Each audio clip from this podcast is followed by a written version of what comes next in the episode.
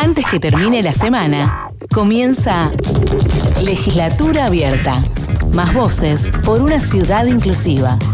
Hasta las 15 en Radiográfica con Laura Velasco.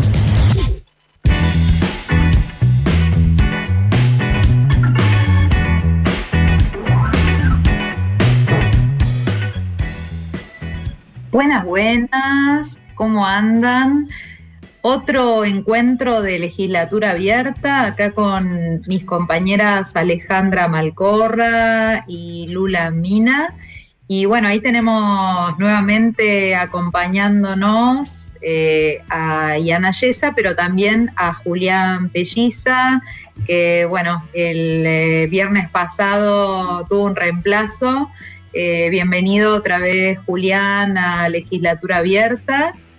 Seguimos extrañando la presencialidad de la radio, pero bueno, nos vamos adaptando a cumplir con los protocolos para cuidarnos un montón. Les cuento que este programa lo hago ya vacunada. ¿eh? Eh, sí, sí, sí, sí, creo que fue una de las, no sé si, si, si encuentro muchas razones para ponerme contenta de haber pasado la barrera de los 50, pero sin ninguna duda que esta es una razón importantísima. Llegamos a la vacunación, me tocó AstraZeneca.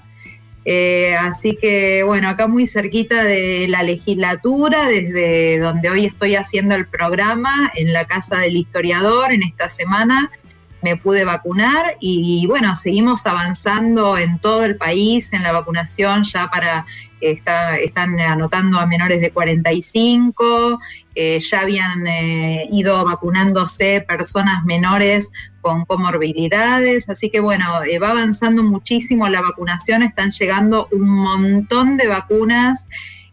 para seguir avanzando en esta necesaria inoculación y que podamos cuidar eh, nuestra salud. La verdad es que estamos muy agradecidas y agradecidos, esperando ahí la Sputnik 2. Yo tengo a mis viejos esperando la Sputnik 2 ahí. ¿Qué pasa? Si no, vamos a tener que hacerla en Argentina, no hay otra. Parece que la, fabricación de la Sputnik 1 ya avanzó. Eh, y esa también es una muy buena noticia.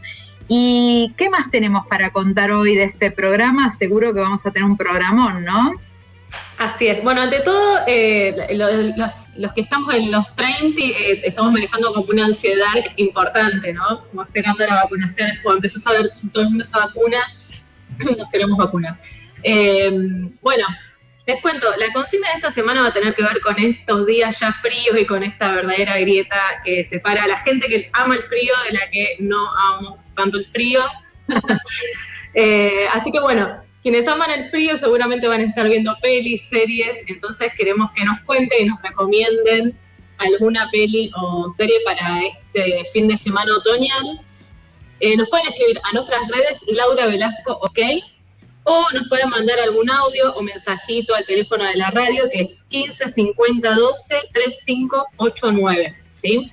Recomienden y eh, nos pueden contar un poquito de qué se trata, yo les voy a recomendar una eh, película que descubrí el fin de semana pasado, me la recomendó una amiga, es muy vieja, Asesinos por Naturaleza, se llama del 97, de Oliver Stone, y eh, bueno, ahí metió un poco de mano Tarantino, que después se enojó también con, con Oliver, pero bueno, eh, la recomiendo, es un peliculón. Bien, en relación, en sintonía con la consigna y con la semana que es muy conmovedora, yo quería recomendar eh, Teléfono Rojo, Volamos a Moscú, Stanley Kubrick, que trata sobre una polémica entre la posibilidad de que explote una superbomba atómica en el contexto de la Guerra Fría. Eh, y bueno, esta colación de, bueno, esta semana conmovedora que estamos viviendo, ¿no? Que, bueno, hace ya 66 años que bombardearon Plaza de Mayo para derrocar al gobierno popular de Juan Domingo Perón. Así que muy recomendable esa película. Eh, en el diario de las bombas, está buena verla. Estábamos charlando recién eh, de este monumento que está en Plaza de Mayo por las víctimas del bombardeo y también recordando a todas aquellas personas que no se fueron de la plaza aún en ese contexto, ¿no? Sí, sí, muchas gracias por, traer la efeméride de esta semana y recordar eh, a este momento histórico donde se volvió a encontrar el pueblo y el, y el antipueblo en la Plaza de Mayo, ¿no? Y recordar a las víctimas es recordar también a su protagonismo en la historia que sigue estando más que vigente. Les cuento que hoy vamos a tener a un entrevistado muy especial, a Sebastián Sansone.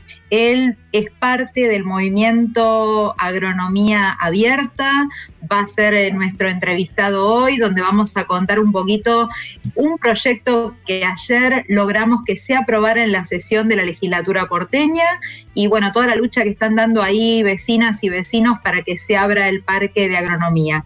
Y bueno, vamos a contar varias cosas de la legislatura de estos días, de la sesión de ayer, de las comisiones, bueno, algunas novedades de la política de la ciudad y seguro también buena música, ¿cierto? Así es.